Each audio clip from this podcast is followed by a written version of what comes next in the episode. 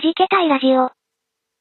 この番組は、鍵盤を弾けたり弾けなかったりするミュージシャンが集まって、鍵盤の話もたまにしますが、主に日常的に弾けてみたいけどいまいち弾けられていなくて、でもできることなら弾けたいなぁそんな欲求を満たすためのトーク番組です。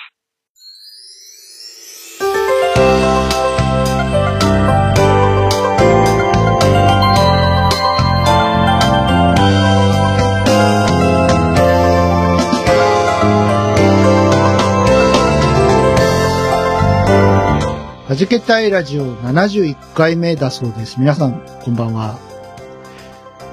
山川穂高くん、お元気で、DY です。えー、こんばんは。なんかこの番組休んである間に最初に喋ろうと思ってたことを考えてたはずなんですけど、いざ本番になったら忘れました。あやこんぐです。あ、そんなに準備してくれてるんですか毎い、や、回。なんかね、これっていうのちょっと先月あったんですけどもうね、1ヶ月も前のことだから忘れたんですよ。あらら。すいません。僕はもう常に行き当たりばったりなので。はい。山川穂高くん、なんか、福岡に行くらしいという。あ、やっぱりうそっちが取っていきましたか。なんか当初の報道通り。はい。なんかもともとその不祥事起きる前から、そのなんか FA になったら、うん。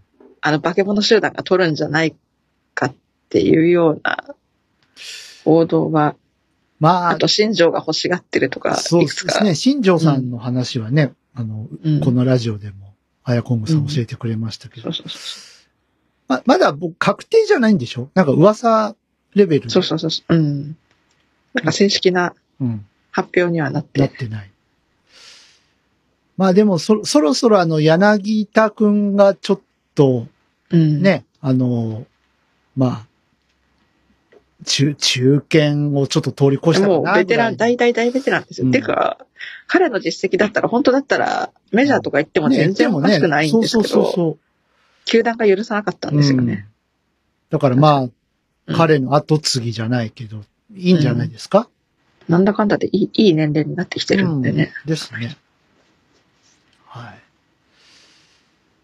いやいや、そんな、ね。あ、すいません。先月お休みをいただきあのねそうです、そうです。そうそう。言うの忘れてた。うんうんうん。え、お休みをいただいている間に、阪神は日本一になり、ね、あれ、あれ、あれ、あれしちゃったやつですね。あれですね。うん。えー、流行語大賞も発表になり、あれ、ね。それもあれになっちゃったね。うん。あれ。そう。僕ちゃんと見てないんですよ、流行語大賞。結局、うんそのあれが取ったっていうのはなんか知ってるんですけど。うんうんうん。うんあとは結構今年の世相を反映するものだったり。ペッパーミルがなんか、どっかにいたね。そう言いましたね。あと、ペッパーミルに関連して、大谷翔平が言ったね、うん憧れるのをやめましょうって、憧れない。あの、名言。ね、名言。決勝の前に言ったという。はい。ね。うん。あとね、生成 AI のあの、チャット GPT とかも、ああ、はいはいはいはい。ねそうだね。生成 AI で入ってたのかな確か。うん。うん。チャット GPT はだってもう本当になんかもう、いろんな人が使ってるうん感じしますもん、今年に入って。そうそうなんかどんなもんかなと思って遊び、遊び本位でちょっとアカウント作ってみようかなと思いつつまだやってない。はいはいはい。僕もやってないです。うん。どんな面白いことができるのかなと思って遊ぼうと思思いつつ、うん全然手つかずっていう。僕はあの画像生成をね、やりたいんですよ。はいはいはい。あの最近いろんなことできますよ最近あのーね。狂ったようにいろんな人の曲のカバーやってるんで、うん。あの、YouTube の動画のね、はいはいはいはい。サンプルを、あの、アートワーク必要ですよね。アートワークというかね確かに YouTube な、なくてもいいんですけど、なくても、うん。まあ、真っ暗よりはいいかな、みたいな、うん。うん感じで、思ってるんですけど、うんなん、か、サービスによってはなんか、月額、ね、年計？年計で2、3000円とかうん。言ってた人がいたので、ああ。それはちょっときついね、みたいな、うん感じで。やっとアマプラやめたのに、みたいうん。な感じ。あ、あやめちゃったんだ、アマプラ。ちょっとね、ちょっと抜けました。アマプラ。よまあ、用事がなくなったんで、ええ。また入るかもしれない。うん。紅白の人たちも発表になり、ああ。紅白で最初、あれだ。うん何言おうとしたか思い出した。は、はい。あの、一応、大泉洋は歌詞を密かにやってます。知らなかったです。いや、俺何かの間違いじゃないかと思ってさ、あのあ、の、白組のメンバー北海道ではね、結構、ラジオなんかつけたりすると、歌ってんの？それなりにな、で、あの、最近ね、あの、新曲出しててあ、、そう、玉置浩二さんが書かれたんですよね？そうそう、玉置浩二うさんが。ん。そう、知らなくて。なかなか、なかなかいい。よかあ、ったそうですけどなんだ。うん。なんだっけな、あの、あの空に立つ塔のようにだったかな。はいはいはうん。なんかそんな曲名だったい。う。ん。ね。もうま、全く聞いたことないんですけど。あとあれですよ、あの、なんか今ほどそんなに歌うまくなかった頃の、うん。十何年ぐらい前、あの、スターダストレビューの、はいはい。あの、根本要さんとはい。タッグ組んだ時もありましたし。あ、そうなんだ。かなめさん書2000いてる。うん。そうそうそう。ええそっか。あ、スターダストレビューで思い出した。僕、スターダストレビューと、シングライクトーキングが昔からごっちゃごちゃになるんですけど、たまあ、にね。シングライクトーキングがあれ、あの、佐藤竹善。うん。あ、いや、わかるんですよ。うんうんう。うんん。あの、どっちだっけこの人？あテイストは確かに似てるっちゃ似てます、ね。えっと、この人スターレビだっけ？えっと、シングライクだっけ？って、時々わかんなくなるんですよ。テイストは似てますよね。うんなんかちょっと、筑前さん、具合悪いそうで、にうんうんね。うん。ねうん。そう。しかもなんか、確か、お互いに進行がなかったっけ、あったっけっていう感じですよね。あの、うん、うん。全くないわけではなさそうな感じでしたけど。あの辺仲良さそうじゃない？小田和正さんとか、根本要さんと佐藤筑前さん。筑前さんと。ね。うん。ということで、大泉洋さん一応歌手は歌手やってちょいちょいやってます。ええで、今年新しいのを出して、うん。紅白に今度歌手で出るっていう感じになって。はいはい。いや、本当に俺は何かの間違いかと思いました。うん。え、なんでこの人がこっちにいるのっていう。そっか、北海道以外とかだとそんなに頻繁にかからないよね、確かに。まあ僕がラジオ聞いてないっていうのもあるんでしょうけど、それにしたって。でもテレビでもうん、最近、なんかちょいちょい芸能ニュースに新曲を出したことであ、出てた？出てたように思います。まあでもこのさ、うんあの、玉木浩二が曲書いて話題にならなかったらちょっとねってうん話ですけどね。でしかも、その根本要さんが曲書いた時と、今とのその大泉洋の知名度が全然違いますはいはい、んではい。。ねもうドラマとかバリバリですもんね。うん。うん。なんならさ、福山さんが書けばいいのにね。あれ？な、書かないの？福山さん書いた曲なかったっけ？なあ私の思い違いかなあの、ラ、気のせいかもしれないララストマンコンビで書けばいいのに。でもなんかいつかやってほしいことはやってほしいですよね。やってほしいですね。うん仲良しだしね。ありえない話じゃない。うん。まあ、ラストマンは続編があるかどうかわかんないですけど、うんその次のビバンがね、アビバンは続編ある。続編が決まったといううんうんうんうん。ことで、全然見てなかったですけど、ビバン。うん、面白かったそううん。なんか、1話だけ見てみようと思いつつ、うん結局寝てしまっで。あて、なんか後でノベライズをちょっとはいはいは読んだ感じ。一回読んだだけではちょっとわかんないですい。なんね。かどっかで一気見できるって書いてたよ。うんどこだっけな？ユーネクスト。ユーネクストじゃないですか。ユーネクストか。ユーネクストがすげえ今力入れてるんですよ。うん。あの、そうそうそう。ドラマ、アニメ、特撮、スポーツ。うん、結構力入ってて。で、Unext だと、僕ビッグローブモバイルなんですけど、携帯が。ええ。あの、あの、カウントフリーなんですね。ええ。外で見放題。へえ。なんでまあそんな外で見放題なほど見るかって言われたら見ないけど。確かに。それなら他のことに外ではうん。そうそうそうそう。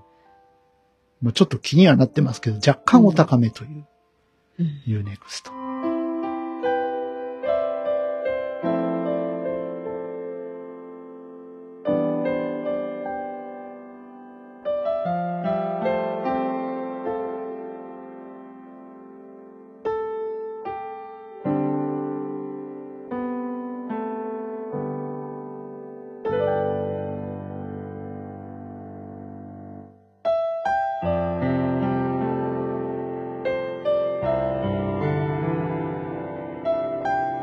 そうかと思うと、ええ。えー、まあ、有名な方がバンバンバンバン亡くなられ、いや、なんか、この番組をお休みしてる間に、本当ね、に、にかなりの人亡くなってません？かなりの人ですよね。こんなにっていう。なんか毎年言ってる気はするけど、いや、でもちょっと、異常明らかにちょっとというか、うん。うん、しかも皆さん結構70代前半で、そうですね。亡くなってる方が60代もいらしたでしょ？カンさん60代だ。いや、そう、菅さんびっくりした。ね、カンさんびっくりしますよね。まあの、地元のラジオ局で番組とかも持ってたあん、はいはい。ですけど、いえ、そっちの方？カンさんって。や、出身は福岡です。福岡うん福岡でしたかで、なんか、1980年代の後半からうん、北海道のラジオ局でずっとラジオをやってうん。いて、まあでもたまんないですよね。その、うん日本で何例かしかない、手の施しようがない癌ですよってあ言われた時の絶望感って。でも、菅さんちょっとキャラがね、うん個性的なあそうですね。感じのキャラクター。そうそう。楽しい方で。うんなんかバラエティとかにもね、すごく。出てた印象があって。うん。それかその、ね、地元のラジオ局では、あの、愛愛は勝つがヒットするよりも前からはい、はい。喋ってたことになるいやー、そう、そうなんだ。それこそさ、その数日前うん。に NHK のはい。歌番組に、あの、山田かつてないウィンク。山田邦子さんと。そう、山田邦子さんと、あの、もう一人の方は、あの、素人さんなので、うん。あの、違う方が、あの、一緒に歌ってたんですけど、うん。あの、さよならだけどさよならじゃないを歌ってて、うん。で、その数日後ですよ。菅さん死去って来たのは。やばかすぎる。え何の因果かって思いましたけうどね、ん。まだそんな年齢だったんだって思う。うん。ちょ、本当にびっくりした。いや、うん。ね。あと、まあ、順番に行くと谷村新司さん。谷村新司さんもさ、うん。あの、言葉悪いですけど、なんか、お元気だったじゃないうん。いや、お元気です。普通に。なんか3月に腸のうん。手術して、ね。うん。で、だからなんか、憶測がありますよね。本当はもっと重大な病気だったんじゃないかとか。うんうんなんか結構喋り方でおっとりした感じの。そう。だあの、ごめんなさいですけど、俺、堀内隆夫さんの方がなんか、病気がちなイメージがなんか勝手にあって。うんうん。それだけやっぱ腸の病気ってね、怖い。そうだね。か、菅さんもおな、お腹の。うん、お腹の病気。おへそのところですね、そうですねハンさんの。う。うんん。いや、お腹の病気怖いよ。いや、怖い、ほんと怖い。うん。本当に。74? 谷村新司さん。に、2とかじゃあ、ない72か。ね。うん。でも若い。若い。で、その次あれだ、あの、ピアノ売ってちょうだいの人が。あ、その前に、モンタヨシノリさんが。あ、え？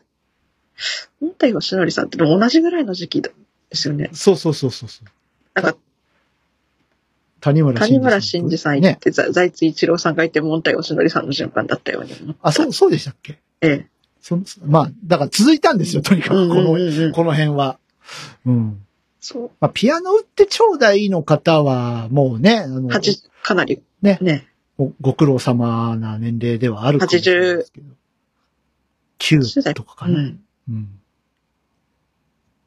なんか、俳優、俳優業もある時期からほとんどやらなくなったけど、その竹本ピアノのはい CM の印税で食べていけてたらしいですからね。そうなんだ。晩、最晩年は。っていうか、むしろ僕、俳優業をやってた頃知らないんですよ。なんか、なんかコメディアンのイメージ。あーそうそうそう完全に。うんあ、の、日本フルハップとかさ。うん。あと、バザールでござるとか。ああ、懐かしい。それは知ってる。うん。NEC。NEC、そう。で、モで、モンタヨさんシ。モンタさんね。ねうん。なんか、弾け隊の中に眠ってる曲にもちょっと、あー、あ、あるね。ちょっと、ちょっと彷彿としてるようなのを言いますけど、あの、ギャランドゥってモンタヨシノリさんだったんですね。ね、秀樹さんの。秀樹さんの。僕好きですよ、ギャランドゥ。うん。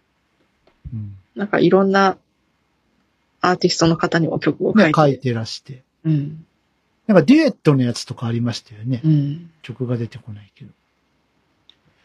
声が独特ですもんそうですね、独。特でね、ハスキーだけどハイトーンっていう。うん。あの、夜も引っ張れでよくね、歌ってらした印象ですね。うん。あの、見たい、聞きたい、歌いたい。そんな感じの。ですね。いやーああとは、まあまあまあまあ、おるよ、いろいろ。おるよあ。と誰だ？カンさん。カンさんの前にまだいたような。ね、いらっしゃいます。えっ、ー、と、誰だっけな？名前が出てこない。出てこない。いや、慎んで、とにかくうんお悔やみを申し上げたい。あ、あの人、シルエットロマンスの人。あ、大橋純子さんも亡くなった。うんそう、大橋純子さんも亡くなった。亡くなってね。あの人北海道出身。あ、そう、そうなんですね。あの人も70代で。ですよね。いやー、そうかと思うとさ、はい80過ぎてもカメハメハを打ち続けるおばちゃんもいるわけですよ。本当に。まだやるってさ、ドラゴンボール。あすごいな。すごいね。血管切れないかねっていつも思うんですけど。で、なんなら、90歳過ぎてもテレビで喋り続けてる、あああの、あの方が、某徹子ね。ね、そうそうそう。でも、あの、トットちゃん、ね、アニメのやつが、来年そう、そう映画化されて、ね、映画化で。本当誰が声当てる？あいみょんが主題歌っていうのは聞いたんですけど。うん誰、誰でしたっけね？ちょっと忘れちゃったな。うんまあ、どうせあいみょんさん呼ぶでしょ。て徹子の部屋いや、徹子の部屋にね、うん絶対呼ぶでしょ。うん。絶対、ね、もう少し前まで、本当瀬戸内寂聴さんと黒柳徹子さんは何歳まで生きるんだって、本当いつも思ってました徹子さんはやっぱりいればどうにかした方がいいよね。ちょっと、合ってないですよね。うん。いればなのか、その、本当に口がまめらないのか、わからないけど。あもともとね、すごい口が回ってた、もっと口が回ってたから。うんいややっぱ明らかに、こう、昔のね、感じと違ってきてるので、なんか昔もっと早口じゃなかった。早口だった、早口だった。うん。なんとかなんとかで、レコンここでレコンちょっとついていけないよ、みたいな感じありましたけど。話し方もゆっくりになりまだしたし、からさあねの、やっぱお年を召してくると、あの、ちゃっちゃかちゃっちゃか喋るのが苦手、ひ人が苦手なんだよね、みたいなことを言い出す方がやっぱいらっしゃるのね。で、ええええうち、うちの祖母が、うん。さんまさんとか結構好きだったんですけど、はいはい。あの、年取ってきて、うん。だんだんやっぱさんまさんの喋り方が苦痛になってきたってうんうんうん言ってきて、あそうなるんうん。だな。うんでも、あ、あなた黒柳さんもっとすごかったけどって、うん。思ったりもしました。だから、さんまさんが、もし今のね、黒柳さんぐらい年齢重ねたら、どうなってるだからサンマのまんまや、やればいいのにね。うん。今ぐらいまだ勢い余って喋れるのか、お正月やるかな。うん。いつもやってますよね。いつもやってるやってる。うんあの、三択とサンマのまんまは見るようにしてます。うんお正月。うん。ね。いやーいや、本当に、本当に皆さん、お悔やみ申し上げます。うん今なんかこ年う、は、70代で亡くなるったら、やっぱりこう、なんだろう、こう、いろいろこう、若いと、若い時とか幼少の時とかがだんだんこう、食べ物が少しずつ豊かになり出していってるところで、やっぱりこう、食文化とかも、そういうのもあんのかな？まあ、腸の病気とか、うん、あの胃腸の病気とかはやっぱその影響もあるんですかね？食の欧米化だったりとか、あと血管系？うん、うん。やっぱりこう、ねそういうのもあって、こう、なんていうんですかね、うんいろいろこう多忙になった時の、やっぱりこう、ストレスのかかり方とかもうん。違ったかもしれない。ねいやー、うん。こうなると紅白はどうなるんでしょうっていうところでね、うん、あの、ジャニーズはほぼほぼ、ほぼほぼというかもう全部締め出しええ、ええ、えですよね。まあ、まあ、旧ジャニーズですけど。え、ええ、ええ、ええ。うんまあね、ある意味、ね、妥当な判断というか仕方がない判断だとは思いますけど、まあ、ファンの人がね、一番、これ追悼企画をさ、大概う何、ん、ね、あの何組かやるじゃないですか、追悼企画を。ええ、追悼だらけじゃない、今年。ええ、追悼だけで1時間ぐらいできそうじゃない？いけそうですね。ねえ、YMO 谷村新司さんと、モンタヨシノリさんと、大橋純子しさんと、うん。と YMO でしょ？ねねえ、と、ねえ、坂本龍一さんと、そうだね、坂本龍一さん。いやまだー、今年だけで何人亡くなったんですかっていう。本当だよ。寂しくなっちゃって。いやーうんでだんだん亡くなった人の中で、こう、平成の初期の頃に活躍した人がかかってきてますからね。本当だね。それこそ菅さんもそうだし。うん、そうそう、関西もそ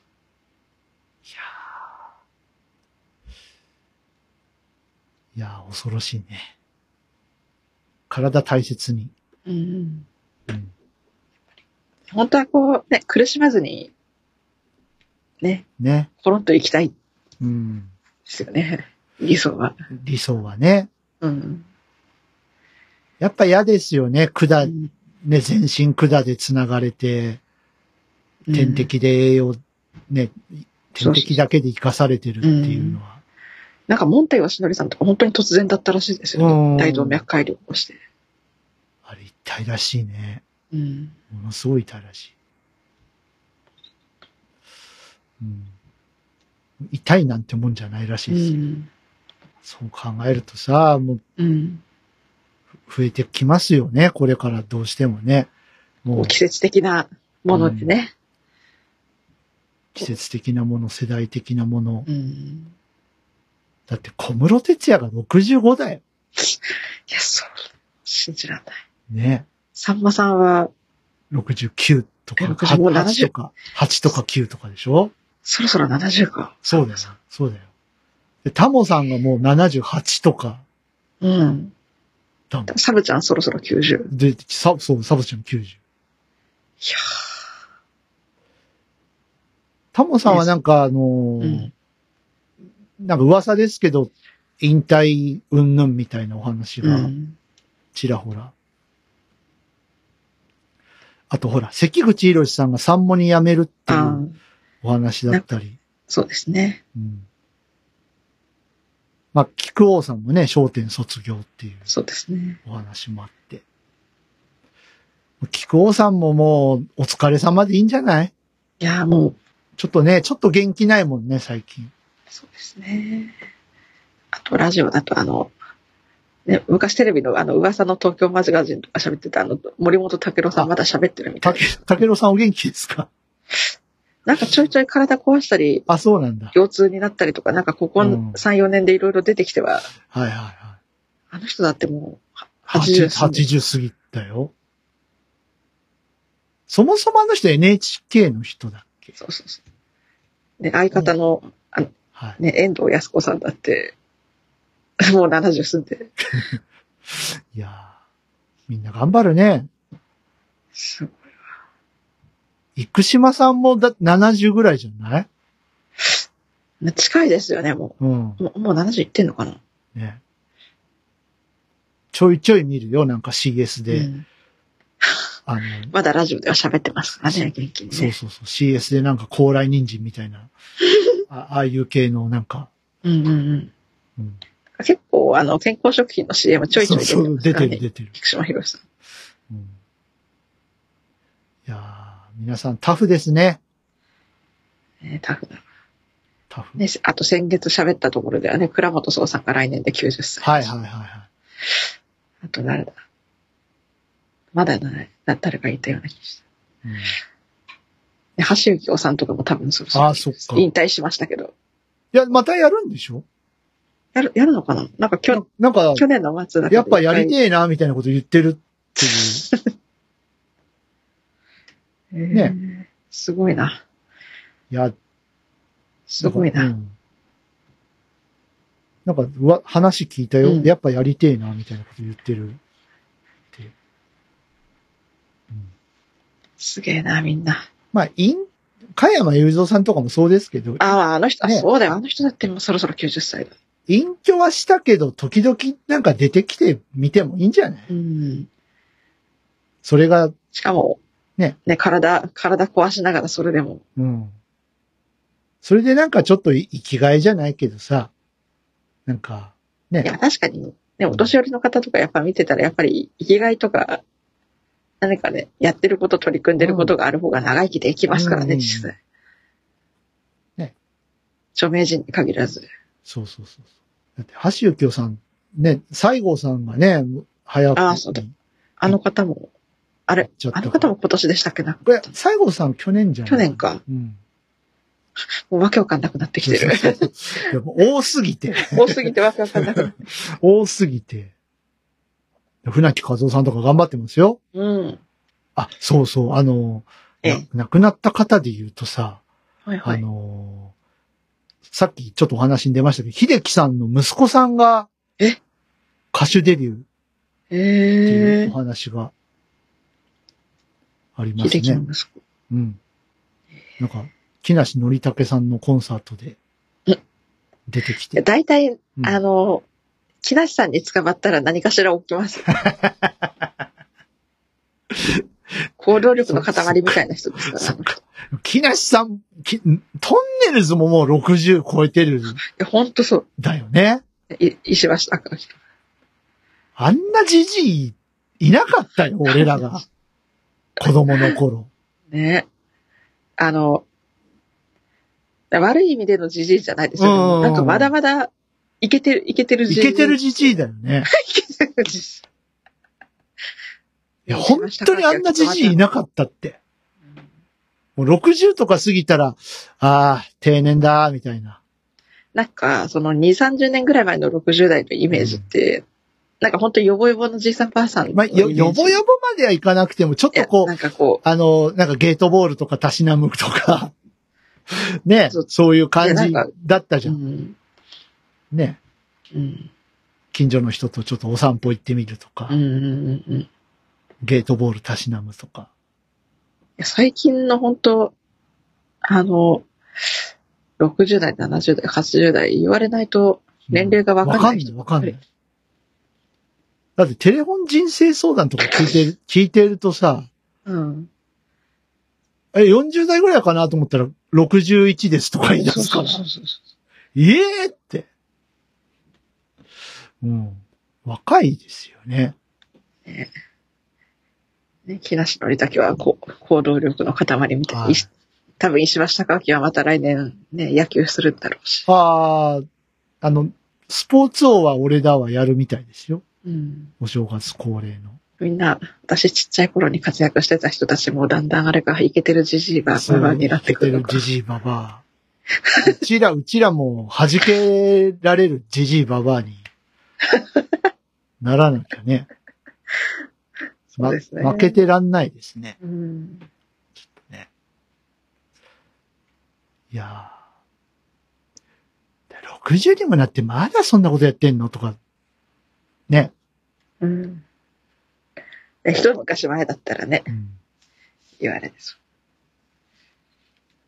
そう長渕剛さんが69とか言ってた。うん。だってダ、んダウンタウンのあの人たちももうちょっとで、そうですね。60でしょ？60ですね。うっちゃんなんちゃんとかね。うん。あの世代の人たち。いやいやいやいやいや。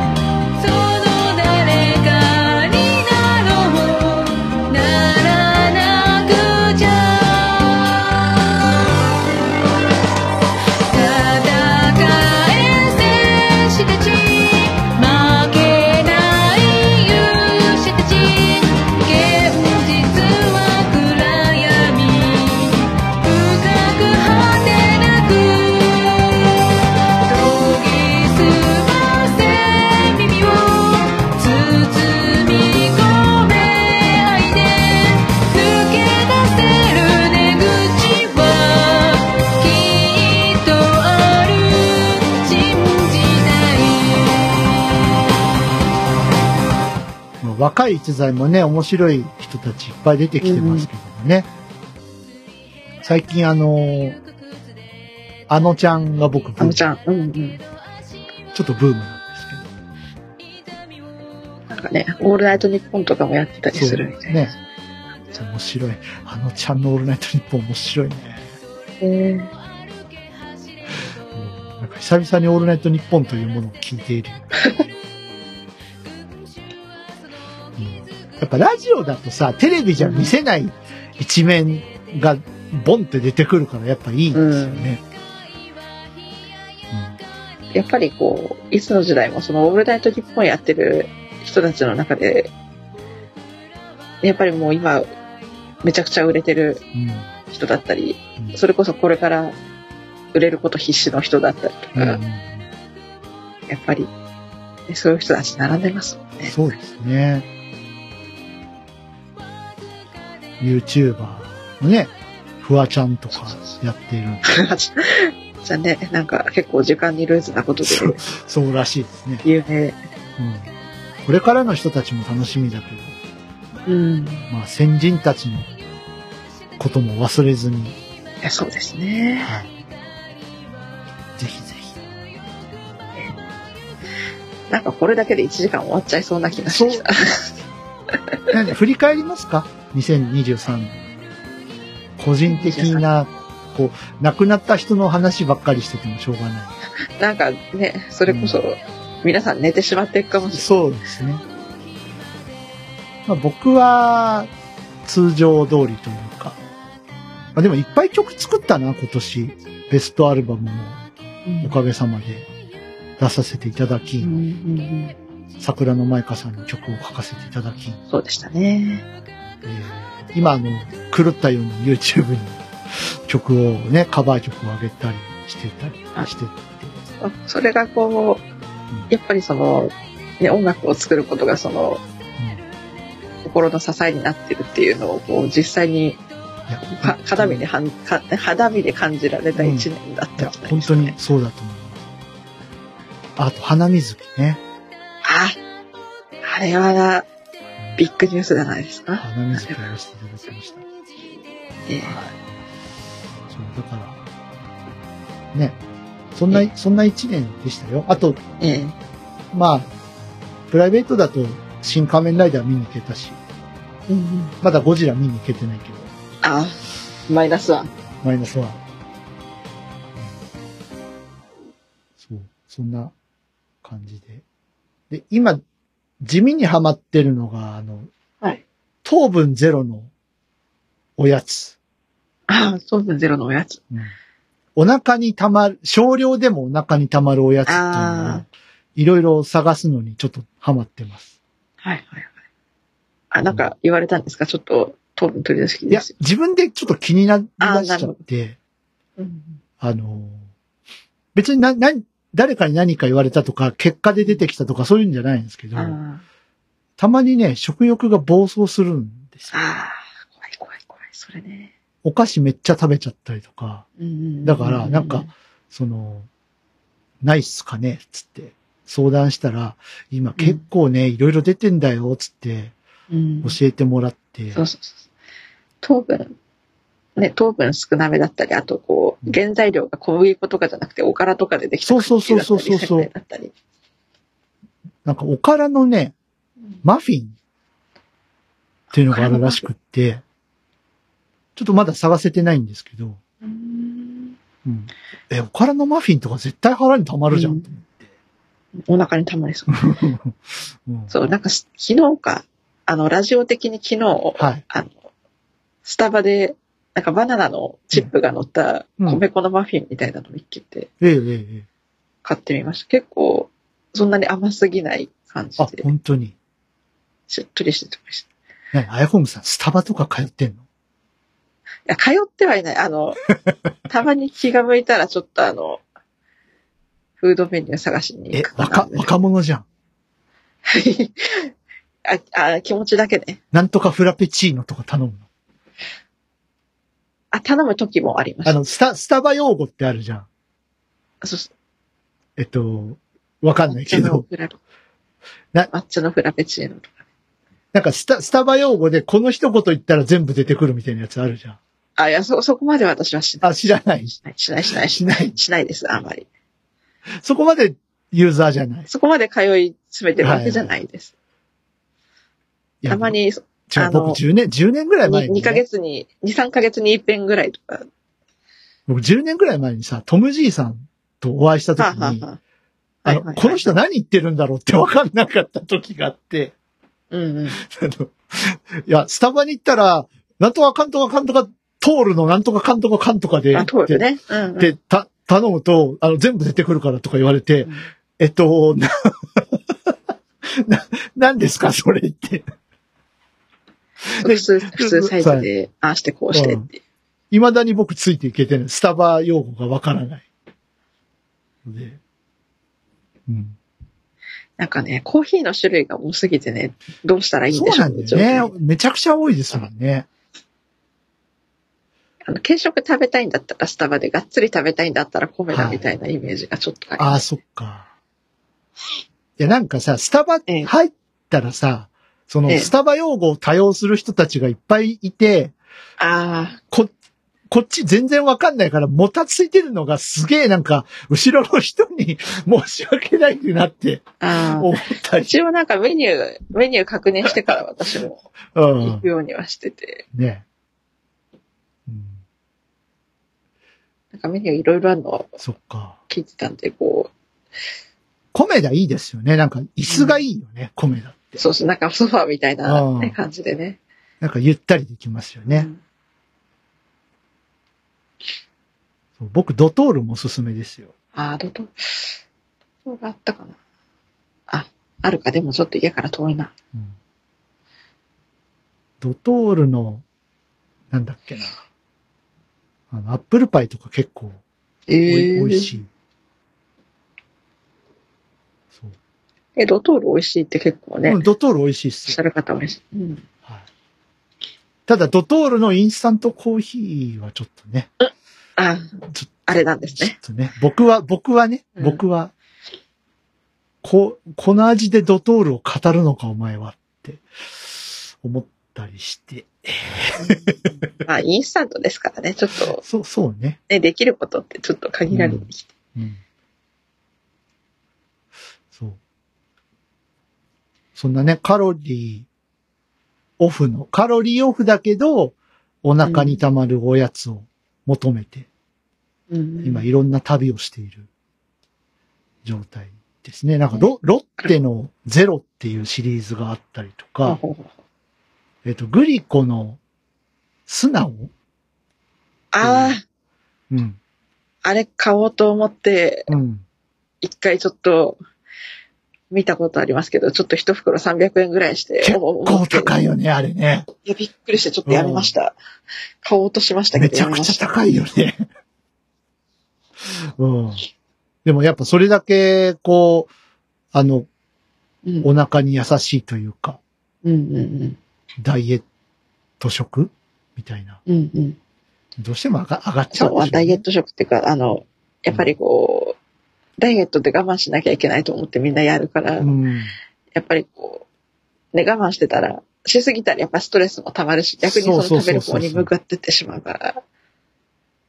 あとなんか、あれだよ、ナッツ系がいいよっていう。お話があって。なんか、うん。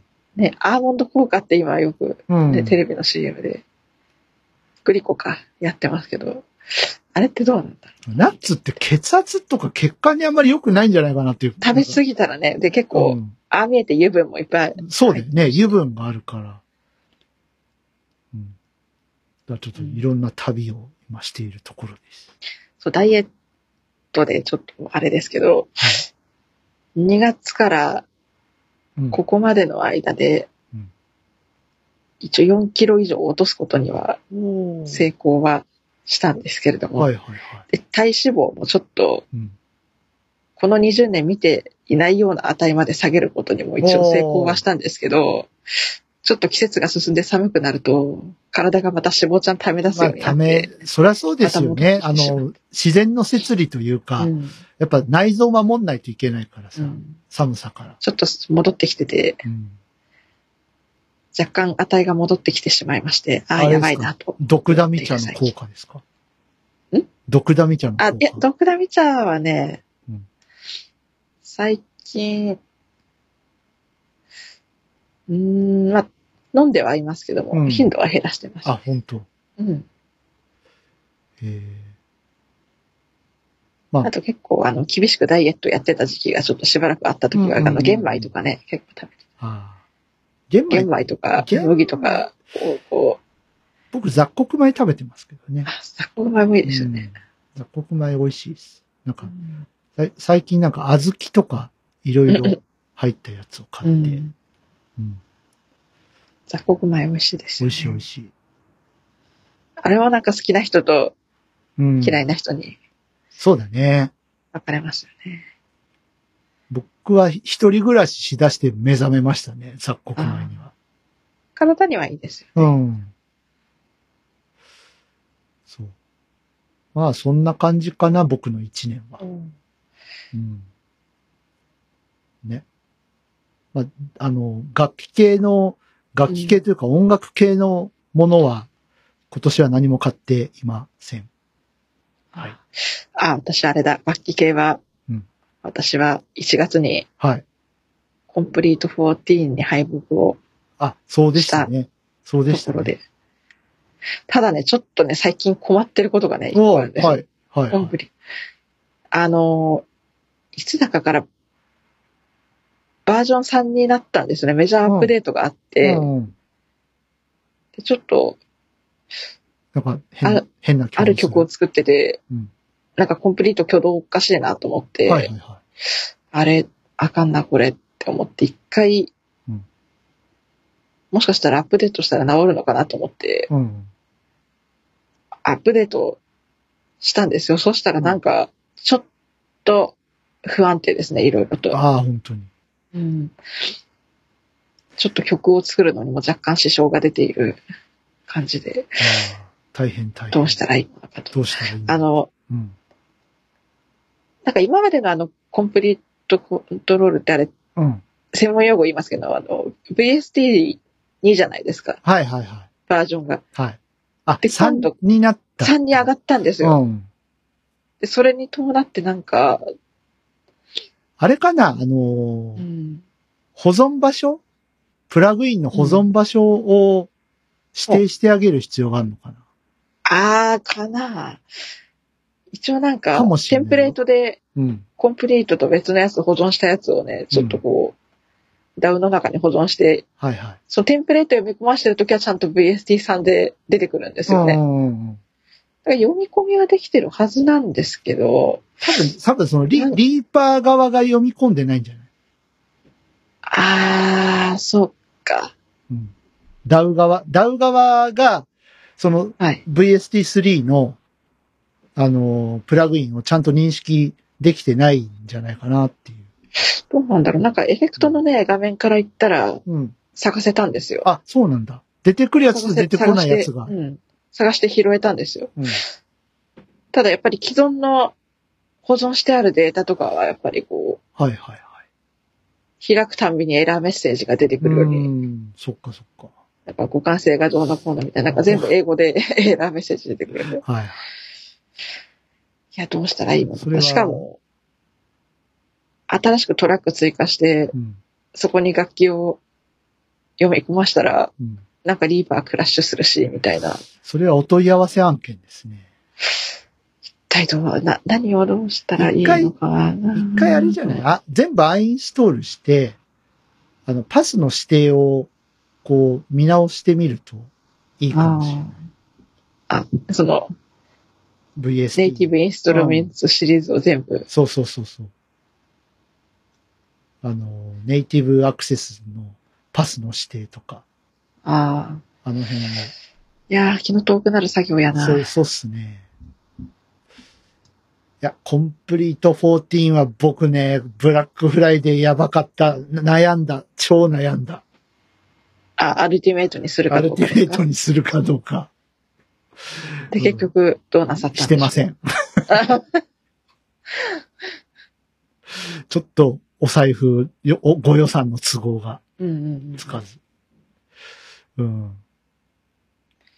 そうなんか、普通に、空のプロジェクトにうん。挿して読み込む場合は全然読むんですけど、うん。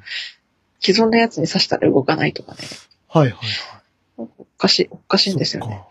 なんか、その今あるパートに対しての、あの、譜譜面の書き足しとかはできるんですけど、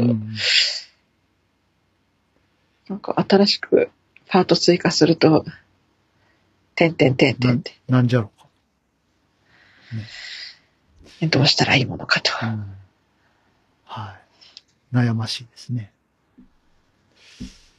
うん、そうね。下手にアップデート、アップデートは気をつけてやらないとダメですね、うん本当ね。でも多分パ、パス書き換えて、えっと、リーパーのプラグインを一回全部、あの、まあ、読み直すと良くなる気はするよ。ああ、うん。ちょっとパス、パスチェックして。うん、パスチェックしててみみるると。だからそ、そんなに深刻なあれではなさそう。は話を聞く限りですけど。うん。って気が。それでうまくいけばいいけどな。うん言ってほしねいな。言ってほしいよね。割と、ね、なんか LINE ニュースが来ましたけど。うんなんかね、すいません、通知が。何？結構コンプリート使えないのは今の私にとってはちょっと死活問ね、死題なので、活問題ですね。非常に死活問題なので、ちょっと困る。うん。ね頑張れ。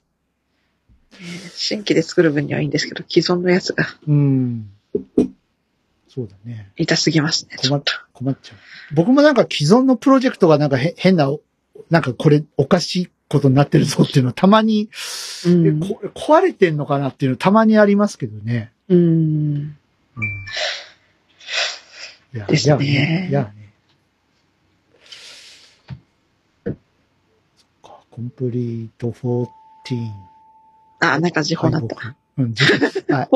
時刻は、えー、午後10時を10時のた。もにゃねニュースです。はじめに、小野タこの時間に、お小野伝えタクシー、するとかいい。小野タクシー。タクシー、あタえー、タクシーさんね。はいあの人こそ、お元気です。東海道新幹線で熊のあ撃退用のスプレーが誤射されてっていう。そうそうそう。あの、収録始まる数分前にね、ニュースアプリに通知来まして、そうそうそう。あれね、はいって思います。誤射だから。あ誤射だからいいか悪いかっていう話。いや、誤射なのか、いや意図意図的はもちろん良くないけどその、うんね、意図、意図的なのか、うん誤射なのか、ちょっとわかんない。誤射がいいか悪いかって言ったらそれは悪いんだけどさ。うん。うんあれ、なんか、誤射じゃないですけど、誤ってなんかあの、あの、なんか、化学成分が入った、なんかボトル任しちゃって、大騒ぎになった事件とか前なんかまあ、あるある。そういうの結構あるから、皆さん、あの、ちゃんとスプレー缶は気をつけましょうね。スプレー缶とか、あとね、あの、そういう化学、化学メーカーに勤めてるそうそうそう。方が持ち運んで、はい。で、何？今年に、今年のあやこんぐさんの 話ですよ。話。なんかいいことあった？いいいいことか悪いことかあった？んいいいことか悪いことかあった？いいこそうですね、あの、まあ現状維持。年、年末年始っていうか、また1月にね、風邪をひきましてね、はいはいは年末年始初っ端から、風邪をひきましてい。ね、はい。なんか年あの、末年始、はじけたいラジオのあれですよね。初回の頃、うん。見たくはならなかったですけど、声が潰れるまではいかなかったボヘミアンはいつだった？あれ、去年。あの、はじけたいラジオの、始まった当初あ、、もっと前か。まだ、まだ3人の頃か。それこそ時の架け橋ができるよりも前のはいはいはいはことですね。は多分音源残ってると思います、い。ね。残ってる残ってる。あの、公開処刑のあ、あ人の時か。は多分ね、声枯れてました。あの時か。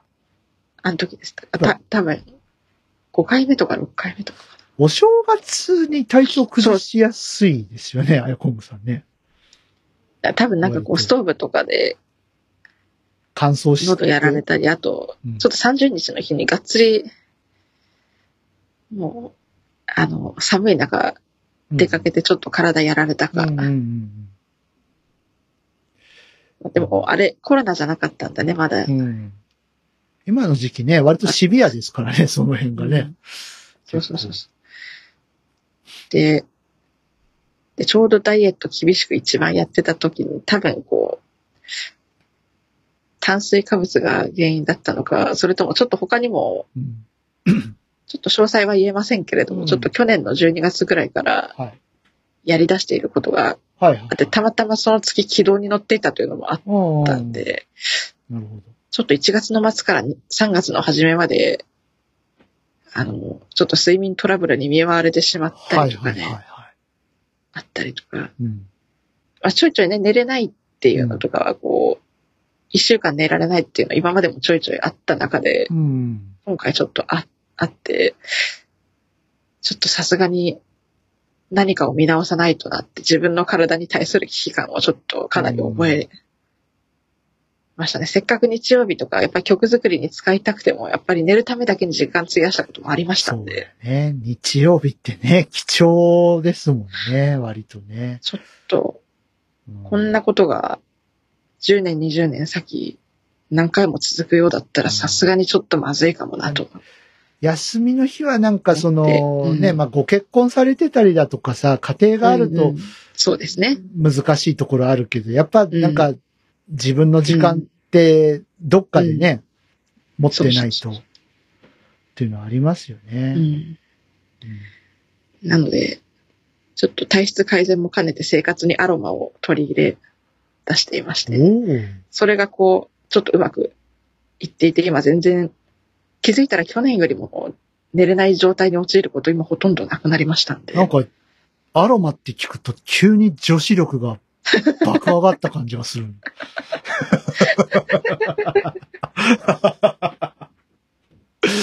いや、別にあの女子力な、今までなかったとかいう意味じゃないよ今まで黙って。ましたからね、そしてね。いや、そんなことないよ。そんなことないけど、なんかええ、アロマとか聞くともう、爆上がりする感じがする。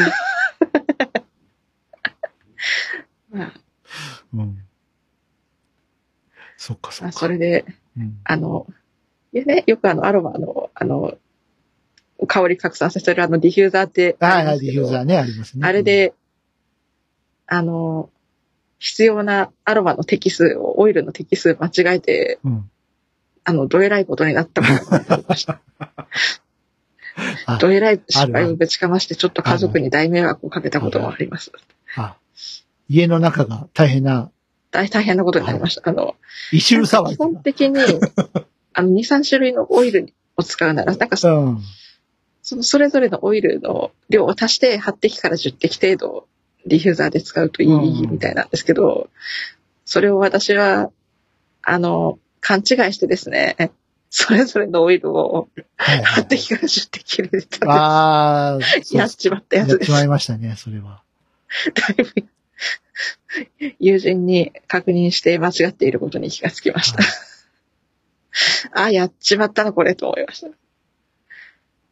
わ、悪い匂いじゃないうん。かもしれない。今年のやっちまったベスト3に入りますね。ベスト3ですか。そうですもう一個やっちまったあるんはいですよ、実は。はいはいはい。7月だったかな。うん。うんとにかく暑くて、うん。朝熱測っても37度から下がらない日がねあって、やっと6度9分になって、多分よし、これで会社行けると思って、うん。行ったはいいんですけど、あの、こうちょっと、制服を着るんですね。あの、ちょはいっと。白衣に似たようなうん。布地の制服を着て、はで、中に、ちょっとあの、ヒートテックのうん半袖版みたいな。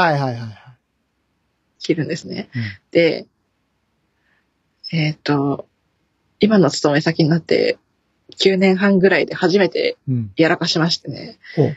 えー会社に着いた途端、その、上の制服をうん。着ないで、うん。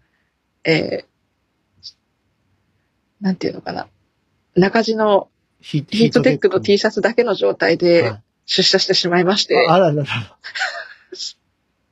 え今日は、今日はずいぶんラフな格好ですね、みたいな、そういう感じ。あの、か で、ちょっとバレないように、はい。上ちょっとカーディガン干したんですね、はいなんで。はいはいはい。で、あの、カーディガン脱いで気づいたんですよ。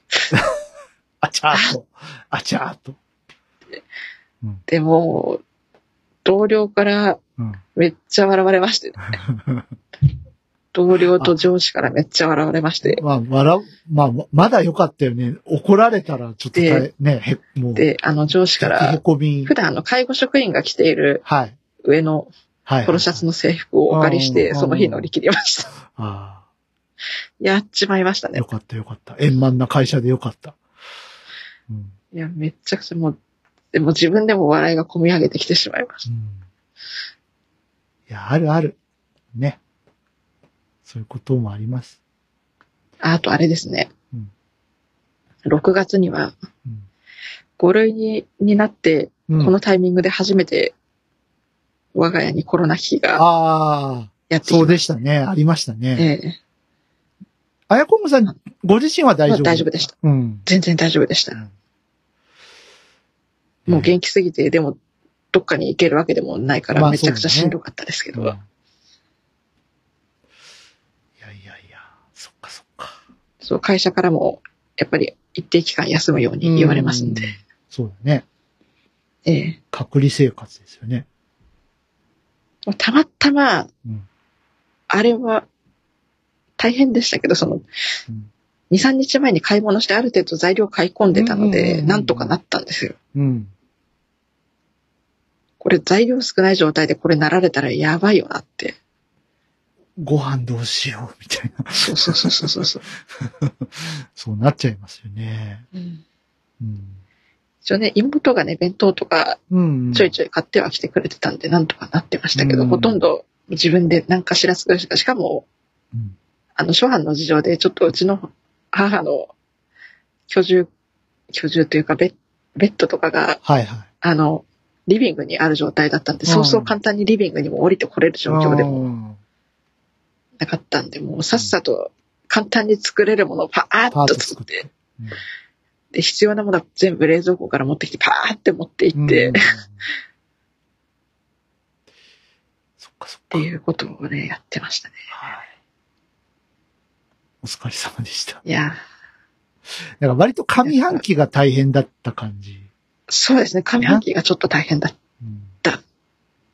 て、その下半期は下半期です。それこそですね、ラジオ的に1週間ぐらい前なんですけどね、その、去年ぐらいからお世話になっている方々がはい。縁で、あの地元の、あの、視覚障害者の方々に、うん。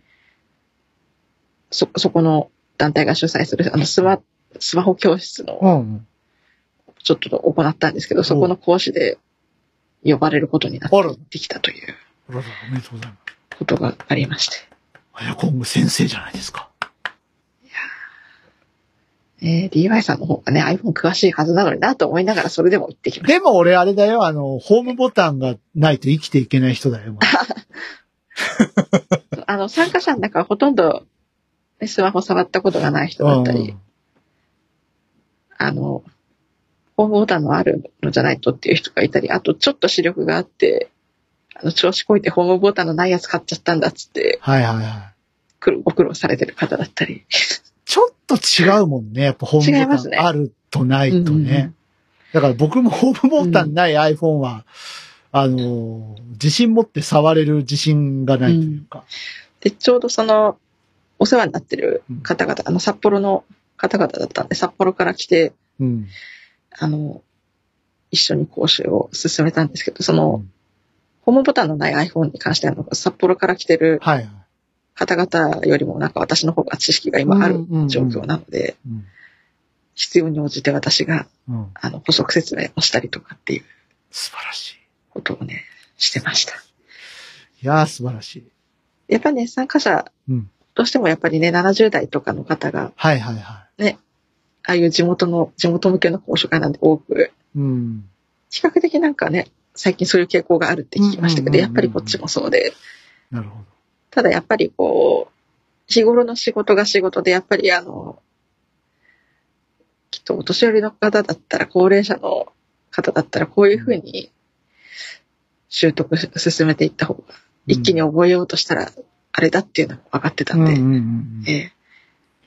あと会社で、もう今その方に辞められてしまったんですけど、あはい。の展示とか、はい。デイジーの機能訓練としての指導経験が一応あったのでですね、うんうんうんうんちょっとそれも少し活かしつつという感じで、はい。うん。上半期が比較的大変でしたね。そうね。そうみたいですね。ええはい。まあそんなね、今年1年でしたけれども、ええさあ来年はどうしましょうかね、2024年。はい、2024何年です年？ね。何年？なかなか弾けたいとしては足踏みが続いたそう1年にですね。うさぎさんの次だから、立つとし初。いやーね、本当あの、年女の年って何かしら起きるんであすよね、。年女でした。たつさんでしたか？はい、そうなんです。あでも何かしら、ちょっと起きる、でかいことがちょっと起きる年あ。ないんで。や、やめてやめてやめて。起きないで。な、なるべく小さくして。うんいや、弾けたい的にはね、小さくしたい。なるべく小さくしよう。なるべく。起きてもいいけど、起きるのはもうしょうがないから、なるべく小さくしよということはあれだ。DY さんと知り合って多分、えっと一回りしう。するっしてことます来年で。いね。いや、もうしてるんじゃないや、ま、まだ？もうしてるよ。してます？してるしてる。本当？うんしてるしてる。来年はあれじゃないですか。あやこんごさん、そろそろね、あの、モンタージュ M をお考えになってる。ああ、シンセのかな いや、シンセじゃなくて、あの、鍵、鍵、あの、ピアノ鍵盤のあモンタージュ、練習用のなんだっけ？モンタージュ MX じゃなかった。な、なんだっけな？なんか、ちょっと鍵盤があ、違うんですよ。モンタージュのピアノのやつって。練習用のピアノ。ちゃんとあれらしいよ。あの、モンタージュの、えっ、と、な、なんだっけな。M、F、FM だったかな忘れちゃった。うんうんうんあのー新しいやつって。あのーちゃんと右に行くほど鍵盤が軽くなるっていううんうんうんタッチの鍵盤らしいですようん。うんうん。やっぱりね、どうしてもシンセのね鍵盤って、うん。いくらこう、ね、ピアノのような鍵盤になってるとはいえ、やっぱりこう、本物のけピアノの鍵盤触ると違うなってな。まあ、鍵盤の4幅とかね。ちょっとやっぱり違う40。万ぐらいしますけど、うんうんうんちょっと無理だな。よ40万ぐらいしますけど。うんちょっと無理だな。いやーでも、秋頃だったかな、そのモンタージュ M っていうのが出るよ。ええええ。ね。まだ、氏家テロがないですけど。すごいね。なんか、比較、ヤマハの公式の YouTube さんがその、ええ。これまでのモンタージュとモンタージュ M を並べてみましたっつって。デ音を比べてみましょうっつってほうほうほうほやってたけど、全然違う。う。え？ええーって、ま、まだ進化するの？伸びしろがあったの？この人っていう。まあ、さすがはヤマハさんですよね。あと、アナログのエンジン積んだんですよね、今回。うん。あの、バーチャルアナログのね。えええあの、私が持ってるリフェイスの、あ、リフェイス CS のエンジン。をちょっと良くしたやつを乗っけてて。うんだから、結局その、えっ、と、サンプリングと FM とアナログっていうこの3つのハイブリッドになったんですね。おおすげえな。でもちょっと、ちょっと宝くじで100万とか当たらん限りちょっと無理だな。宝くじはね、当てたいね。まあ、それはともかくとして、うん僕は、ちょっと停滞しているアルバムをですね、まあ、弾けたいもそうなんですけど、あの、自分のアルバムの方も完成させたいなと思い、ああ、ベストアルバムとはまた別に。そう、そうですね。あの、まあ、世に言うリミックスアルバムを今作っていて、それがちょっと今止まっているので、うんじゃああれだ、あの、一曲がちょっと10分ぐらいとか、あそこまでない。まあ、あ、あって8分とかそういう。ああ、うん。で結構リミリミックスだったらそれぐらいありますよね。8分とか10分とか。そう。そういうやつを、まあ今考えていたりだとか、あとね、あええの、やっぱ DY ちゃんライブハウス出てみなよっていうお声をありがたいことに。いただきまして、ショルキー担いで。ショショルキーか、そのリフェイスかわかんないけど、せっかく、こんだけね、クオリティがあって、あの、音楽一生懸命やってるのみんなわかってるんだから、ええ。あの、本当にそのパフォーマンスできる場所に出て、あの、仲、音楽仲間をうんいっぱい作ったらどうだいっていううんうんうんことを。でもあれですよね。うん確か前回の放送でしたっけ、ねあ、そうそうそう、言ったね。えっ、と、なんか、見栄え的にどうなのかみたいな問題があって、普通にそのピアノとか弾けるわけでもないし、ギうんター弾けるわけでもないし、そうそうそう。あの、うん DT はシンセだけなのになんか見栄えってどうなのみたいうんなうん。ことをね、こう気にされていた問題はいはいはい。で、いきっとその時からもう言われて、ドライブハウスの件、や、あその頃のから。ーうん。そうじゃなくて、そ、そ、その時はその時で気にしてたんですけど、うん。あのーまあ、ちょっとこの1、2ヶ月ぐらい私いろいろありまして、はいはいはいはい。えっと、その中でお友達に、あの、ええ。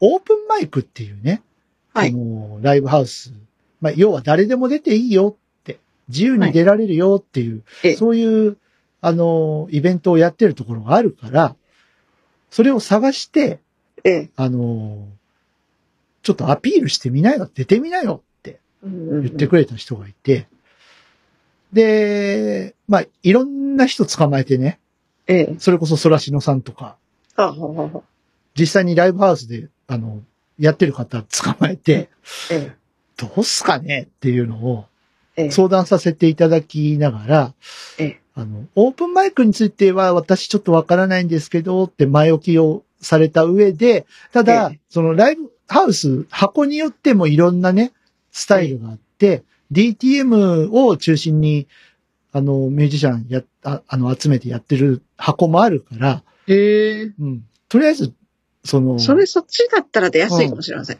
そう、知らないですねそういうのを、あのーライブハウスの方に問い合わせたりとか、うんあと実際に行ってみろと。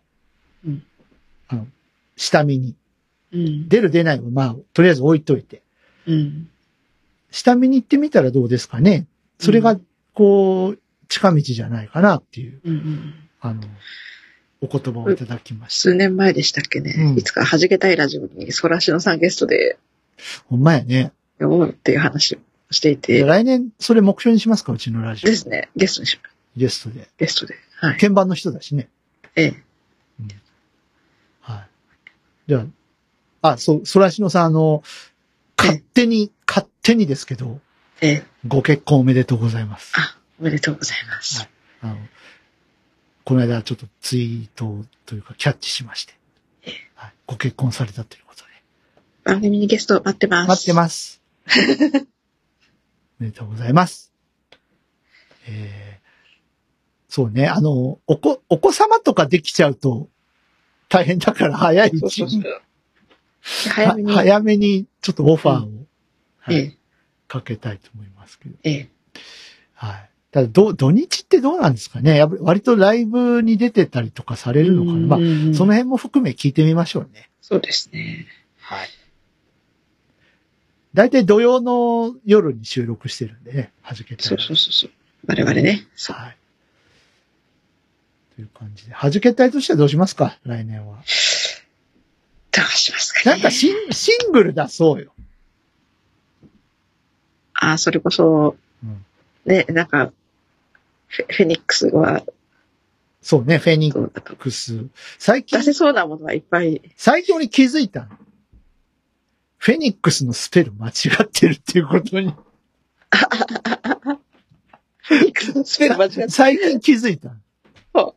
はい。つく、ね、出来上がって4年目にして初めて。いや、あるシングルとして出す前でよかったんだよか、よかったね。よかった。そう思うしかないと思いますよ。そう、そう、そうね。はい。まあ、なんか、なんかシングル出そう。うん。ちゃんと活動してるよっていうアピールしよええ。う。はい。って感じかな。かなあやこんさんなんか目標ないんですか？あれ、シングル出さないんですか？ヤマトの大地と。ああ、ヤマトと、あの、なんだっけ、会いたい会いたい持ち？ち待ってんちょっ。とね、あ、あれを、あれを復旧させないことにはちょっと、あ、そっか。復旧作業が？はい。ちょっとね、あまりにも死活問題極まりないのそうで、ですね。諸先生方に、は